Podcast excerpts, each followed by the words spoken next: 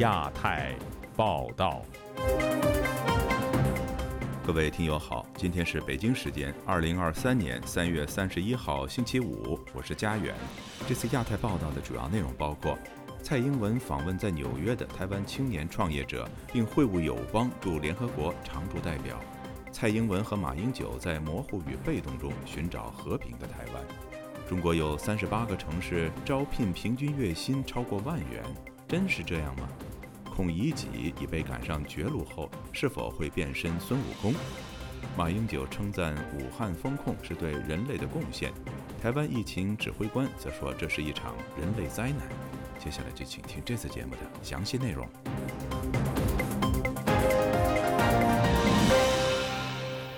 台湾的总统蔡英文出访中美洲友邦，三十号是他过境纽约的第二天。这一天他都有哪些重要的行程？本台就此连线在纽约报道蔡英文过境的本台记者凯迪，请他介绍现场的情况。你好，凯迪。你好，佳远。啊，凯迪啊，呃，星期四呢是蔡英文过境纽约的第二天了。首先给我们介绍一下他今天的重要活动安排好吗？好的，三十号早上呢，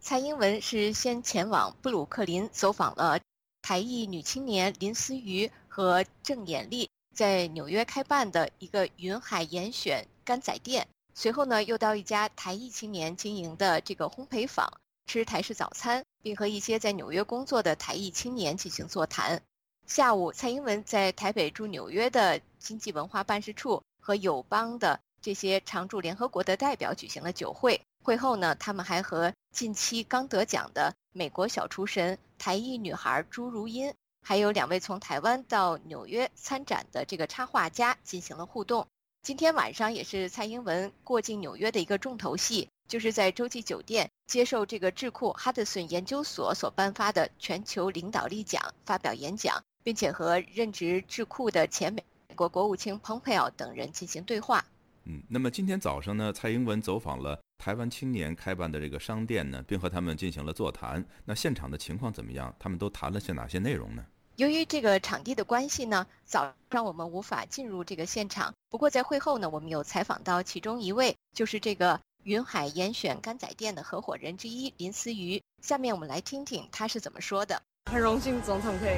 来我们的小店里绕一绕的，嗯，然后可以解释我们为什么想要推广台湾。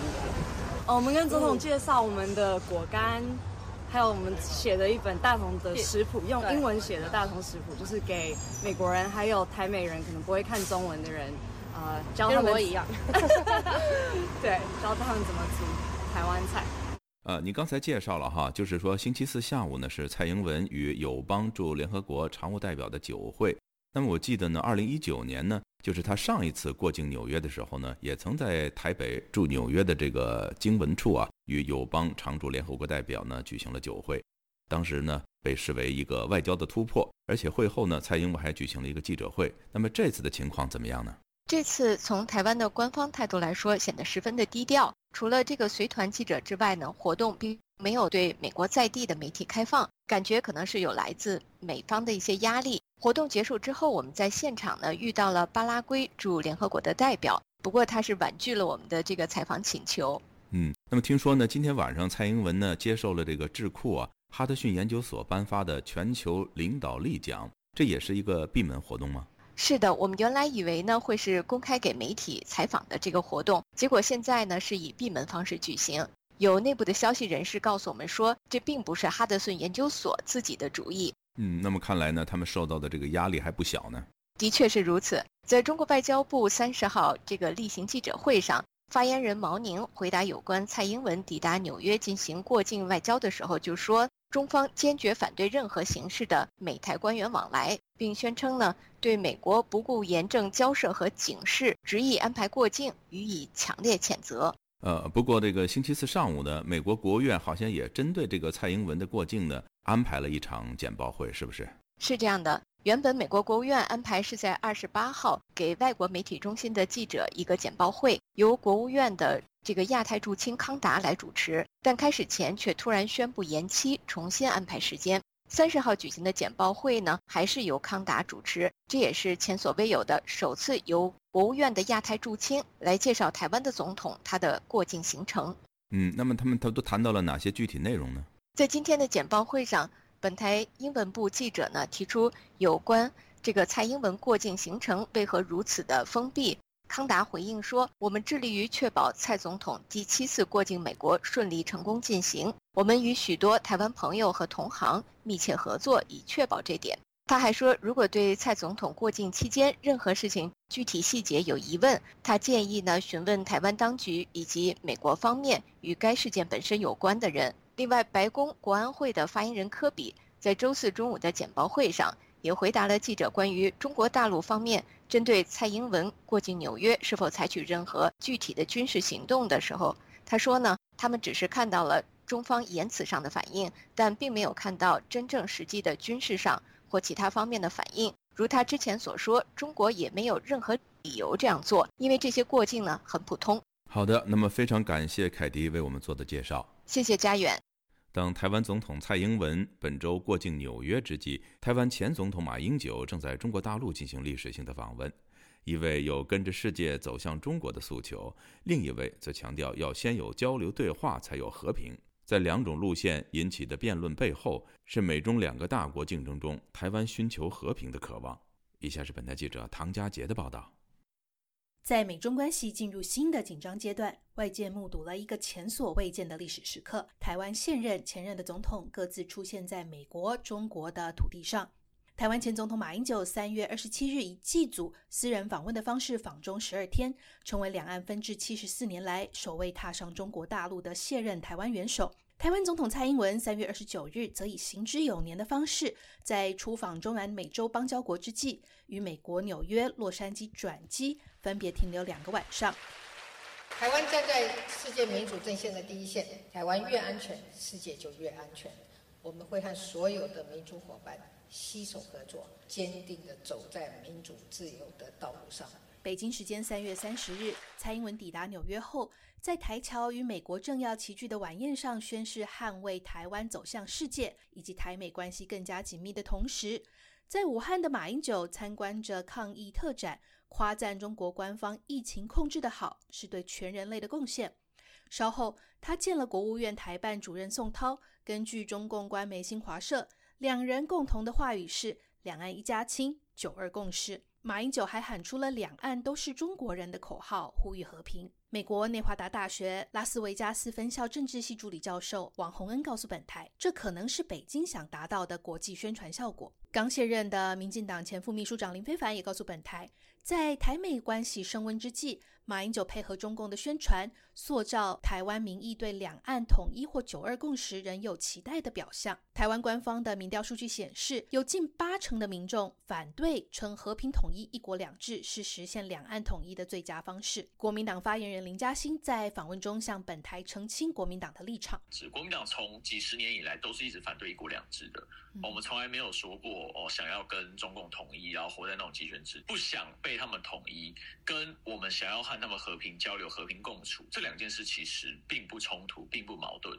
林嘉欣用了另一份民调指出，不分党派，台湾有七成七的民众乐见两岸恢复交流，降低紧张关系。台湾即将在二零二四年一月进行总统大选，在野的国民党正努力描绘自己是唯一能够改善台湾与中国大陆关系的政党。林嘉欣提到了党内对中国两岸政策的评估，强调国民党亲美友日和陆。小国对抗大国的时候，哦，要有智慧，哦，要有一个忍耐。我们永远赢不了这场游戏，但是我们永远也不要输掉这场游戏。对台湾来说，最好的方式就是让这场游戏一直维持下去。批评者认为，国民党对习近平的判断过于天真，更不满国民党愿意以被北京矮化的姿态赴中国。在太平洋的另一边，蔡英文的过境行程也遇到了一些内部挑战。美国官方试图淡化蔡英文过境行程的重头戏，四月五日在加州雷根图书馆的演说，以及蔡英文与美国众议院议长麦卡锡的可能会面，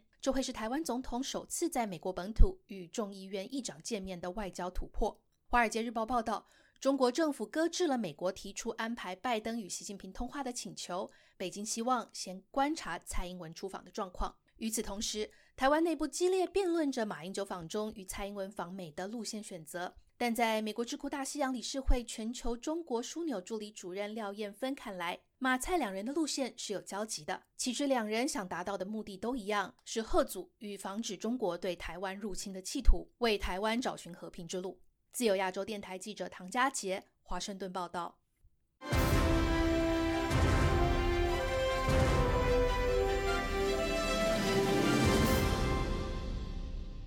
中国最大的猎头公司智联招聘日前公布，第一季度全国平均招聘月薪超过一万元，其中排名前五位的分别是上海、北京、深圳、杭州和苏州。不过，有网民披露，部分招聘企业名义上可支付月薪一万多元，但实际薪水仅两到五千元左右。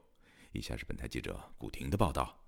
智联招聘发布《中国企业招聘薪酬报告》显示，二零二三年第一季度，三十八个城市的企业平均招聘薪酬为每月一万零一百零一元，同比小幅上升百分之零点九。环比来看，较二零二二年第四季度的一万零五百五十八元下跌百分之四点三。一季度，上海以一万三千四百三十三元招聘月薪，跃居榜首；北京以一万三千二百五十一。元招聘月薪位居第二，深圳。一万两千六百六十八元，杭州一万一千七百三十七元，苏州首次进入前五，招聘薪酬一万一千零三十七元，超过广州的一万零九百一十三元。广东共有四个城市平均招聘薪水破万元，其中深圳一万两千六百六十八元，广州一万零九百一十三元，珠海一万零四百四十五元，东莞一万零四十九元。上海一家猎头公司的负责人陈小简周四接受本台采访时说：“智联招聘作为一家猎头公司，其接受委托的招聘薪水仅是个例。这个是个例，肯定不是什么普遍范围的调查。”广东网民樊小新留言写道：“招聘平台月薪显示八千到一万元，具体问对方时，答复是底薪两千五百元。”杭州网民丹青兔留言：“他从事科研工作，工资月薪五千元。”凡人真的烦留言：“智联招聘广告薪资为五千至一万两千元，实际入职大部分是底薪两千加三千元，绩效共计五千元。”资深财经评论人士蔡盛坤在推特留言写道：“原南方周末记者蓝梦送外卖抢不到订单失业，因超过三十五岁应聘青城山道士。虽然学的是哲学专业，但道长也不要。孔乙己或许还不知道残酷的现实。”蔡盛坤对本台说：“因为我前几天呢，正好我看到一个广州酒家的招聘，那是楼面经理啊，还是楼面的部长啊？”都是月薪呢是四千元以上，因为智联招聘呢，它有点呢，它是属于猎头公司，重点的服务对象呢，只是一高科技的方面的这些人才，不能体现普遍的一个呃具有招聘意义的。猎头公司的陈小姐说，目前市面上失业、商场萧条景象随处可见。自由亚洲电台记者古婷报道。批判社会现象的大陆网红歌曲《阳光开朗孔乙己》。流行一时之后，迅速被中国政府全网封杀。这首歌曲到底讲了什么，而又为什么被封杀呢？以下是本台记者王允的报道。这首本周开始出现在多个中文社媒平台的网红歌曲《阳光开朗孔乙己》，现在在中国大陆的社媒上已经很难找到踪迹。从这首歌的歌词中可以看到，作者主要是在抒发对当前中国社会现实的不满。随着近年来中国经济下行，青年人就业困难的问题日益突出，有网友开始自嘲：多年苦读却找不到与自己学历对等的工作，就像鲁迅笔下的人物孔乙己，脱不下长衫去适应社会。这些言论也成为中国官媒批判的对象。中国央视于三月十六号发表文章，并劝告中国青年人脱下枷锁，找到自己的使命。中国官媒的这些说法却在青年人中引起反弹。他们在网上访问说：“中国经济形势严峻，失业严重，难道也要由青年人自己来承担责任吗？”《阳光开朗孔乙己》这首歌的出现，似乎正契合了网络上中国青年人的情绪。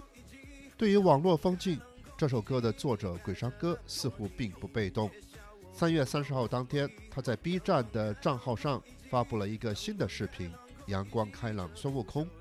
完全沿用了《阳光开朗孔乙己》的曲调和句式，只是主角换成了大闹天空的孙悟空。歌词的最后一句写道：“正义是我的依仗，失败是你的下场。”自由亚洲电台王允华盛顿报道。台湾前总统马英九三十号会见中国国台办主任宋涛，只提一九九二年九二共识，没有提一中各表和其他主张一中是中华民国。他还称许中国在新冠疫情初期控制得好，是对人类的贡献。台湾疫情指挥官王必胜则表示，事实是武汉疫情已经造成全球近七亿人感染，七百多万人死亡，是人类大灾难。民进党痛批马英九拍习近平的马屁，竟替中共防疫唱赞歌。以下是本台记者夏小华发自台北的报道：马英九三十号上午前往武汉市档案馆参观“英雄城市抗击新冠肺炎疫情武汉保卫战”专题展之后受访，被问到参访感想的时候，表示：“大家在这个张院长的领导之下，啊，把疫情啊初步的做了好的控制。”使得它不会大幅的向外扩展，这点我们感到非常的敬佩。这是，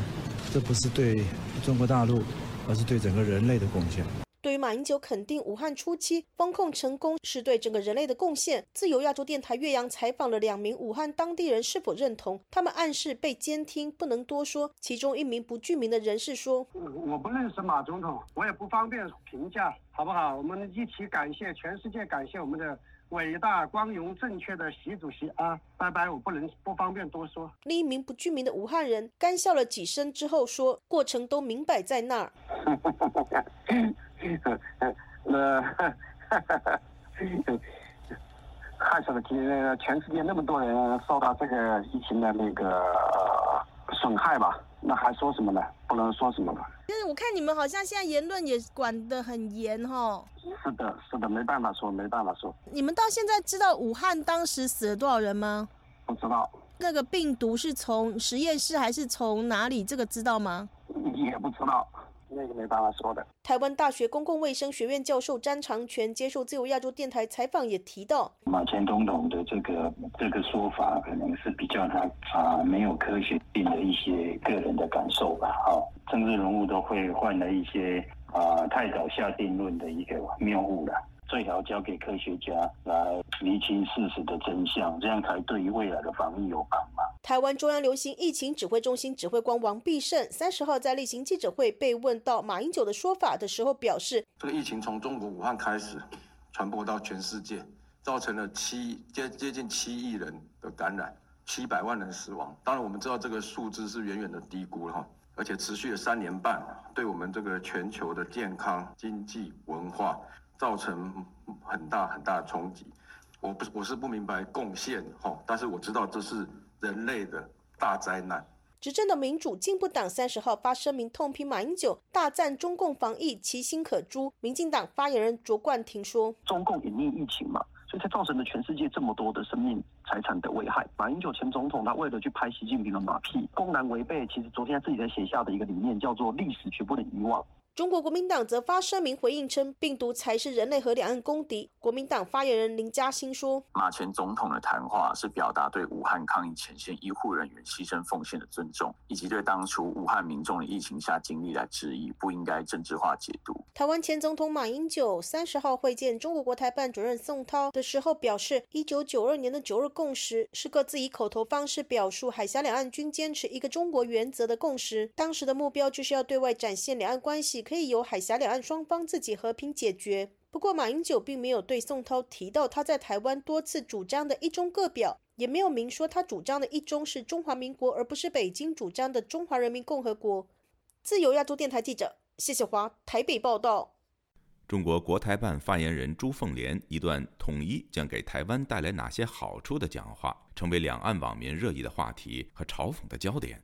详情，请听记者陈子飞的报道。中国国台办发言人朱凤莲周三在记者会解释两岸统一为台湾带来什么好处时强调，统一可以为台湾民众带来经济发展、民生改善等好处。在确保国家主权、安全、发展利益的前提下，台湾同胞的社会制度和生活方式将得到充分的尊重，私人财产、宗教信仰。合法权益将得到充分的保障，长期困扰台湾发展和民生改善的诸多的难题都可以得到解决。朱凤莲的说法引起两岸网民高度的关注和讨论，也有不少中国网民借机会抒发对现状的不满。有网民留言表示，对台湾的好处是让他们体会身在苦中不知苦的情况。也有网民反问：大家知道台湾护照几乎全球免签吗？台湾网民的讨论也同样热烈。有网民表示，先把飞弹和军舰咬台撤掉再说。也有不少人以今天的香港为例子反驳，指中英联合声明都能成为历史文件，还有人能期待他们遵守什么承诺吗？中华亚太精英交流协会秘书长王志胜表示，朱凤莲所谓的好处，实际上是在推销“一国两制”，不仅是老调重弹。从香港的例子可见，北京已经信用破产。一国两制在台湾是没有市场，不断重提只会引起大家的愤怒。是你在击扰烂台湾，是你在整天威胁台湾要武力统一，是你用各式各样的手段在打压台湾的经济跟国际空间。结果放毒的人，这个下毒药的人，然后喊着说要帮你解毒，还要向你感谢我。中国政治学者陈道颖表示，习近平连任后积极营造世界和平大使的形象。王沪宁也是强调两岸是家人的友台态度。再配合国台办对台的放话，可见大陆对台的政策方向在两会后开始改变。两会之后呢，中国尽管外交政策的一些基本原则没有改变，但是呢，它的一些行为方式有所变化。以和为贵成了一个基调。独立中国政治学者吴强表示，从中国网民的反应也显示，小粉红群体改变了盲目支持政府的态度。过去半年，尤其是白纸革命以来，在中国的小粉红当中发生了。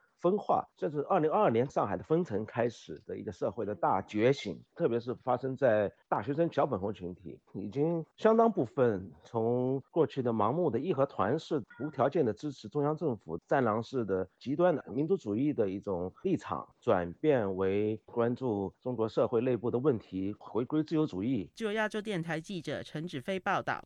台湾检调单位查出有海军退役少将。与立法委员涉及引介四十八名退休将领到中国进行统战，甚至前副总统吕秀莲也是被吸收的对象。有军方专家认为，应该加重惩罚，防范台湾军方人士成为中共的统战对象。以下是本台记者夏小华发自台北的报道。南台湾高雄地检署起诉书指出，前台湾海军退役少将夏富祥与前中国国民党籍立法委员罗志明涉及引介四十八名退休将领到中国，宣传统战思想，并发展北京间谍组织。六年来，受到引介退役军官达到四十八人，出团十三次，一百九十四人次。高雄地检署依国安法起诉两人。高雄检调清查发现，卷入此北京间谍案的四十八名退将，不仅遍及各个军种、军阶，更至少为中校以上。前国安会组长就曾受邀赴中十次，前衡山指挥所主任陈胜文则曾受邀赴中九次。中国情治人员甚至曾经企图引荐前民主进步党籍副总统吕秀莲赴中，最终并未成功。吕秀莲表示，她从来没有跟罗某有任何往来，担任公职甚至卸任退休一经都没有去过大陆。检调调查，前辽宁军舰舰长、国家安全会议第一组组长关本坤少将赴中国接受招待达到十次。媒体也是吸收的对象。检调指出，历任金门日报社长、中城报社长、国防部青年日报少将社长等等，都曾经受邀落地招待。海军包括前副总司令、前作战署长、前校准部中将司令等人都曾受到中国邀请落地招待。晚宴内容主要宣导“一国两制”、“武统”、“和平统一”等具有策反用意的统战内容，彼此交换名片、联络方式。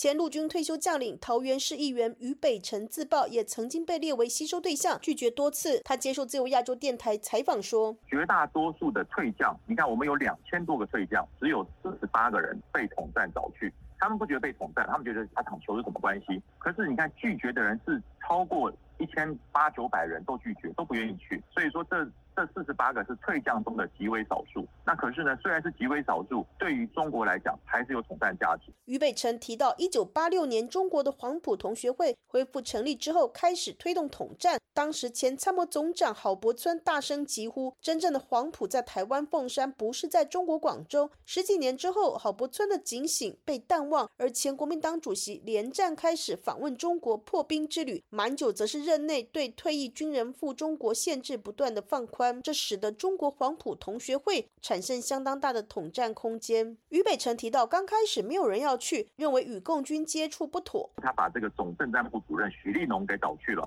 然后呢，陆军前总司令这个这个这个陈平爽也去了，王信强也去了，然后他就会跟这些呃将官讲说，不会啊，你们总司令都来过了，你们不要想了，现在什么时代了，还有什么还有国共的问题没有问题了，所以开始就是用什么用两岸黄埔情的高尔夫球球具的方式招待他们到大陆去打球，对，然后所以才会有人去了两次、三次，甚至有人去过十次。俞北辰还提到，前总统马英九访问中国，更会让军中降低警戒，认为前三军统帅都到了中国，自己为什么不能去？自由亚洲电台记者谢小华台北报道。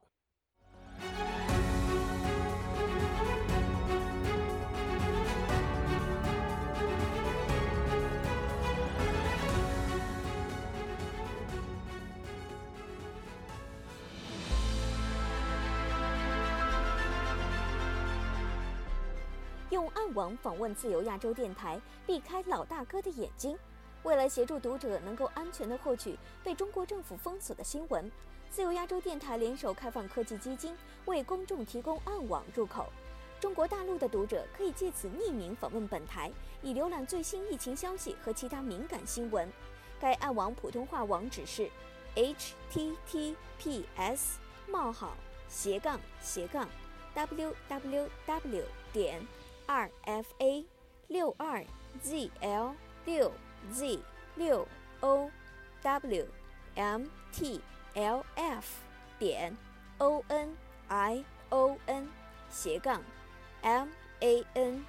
d a r i n 斜杠，读者可使用基于火狐的洋葱浏览器，匿名访问以上网址。该浏览器最初由美国海军研究实验室设计，可以通过像洋葱一样的多层加密结构，屏蔽互联网用户的地点和身份，绕开政府的审查和监控。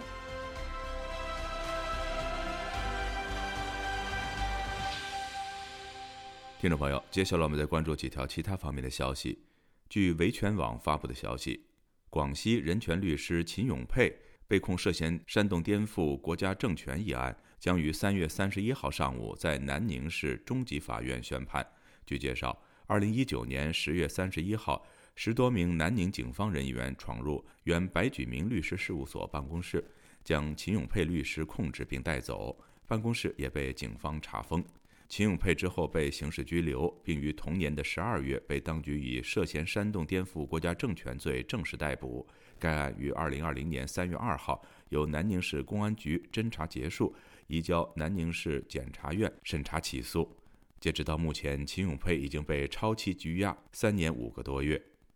另据维权网三月二十九号发布的消息，中国女权活动人士、独立记者黄雪琴和公益人士王建斌。于二零二一年九月十九日被广州警方抓捕后，目前遭羁押已经超过一年半。但截止到目前，该案开庭时间仍遥遥无期。看守所方面已经连续数月拒绝亲属和友人为两人存钱。据中国民间权益组织“民生观察”三月二十九号发布的消息，辽宁沈阳城市建设学院的应用科学学院，因为在招生时宣称是全日制大专学历。而实际是全日制教学的成人学籍，导致学生们交了四年的学费却没有学历，学信网上也没有学籍。学生们前往当地教育部门投诉，但没有回应。通过网络平台抖音发消息，也被威胁删除。另外，据维权网三月三十号引述陕西人权律师常伟平的妻子陈子娟透露，当天接到法院电话通知。常伟平被控颠覆国家政权一案再次被延期三个月审理。各位听众，这次的亚太报道播送完了，谢谢收听，再会。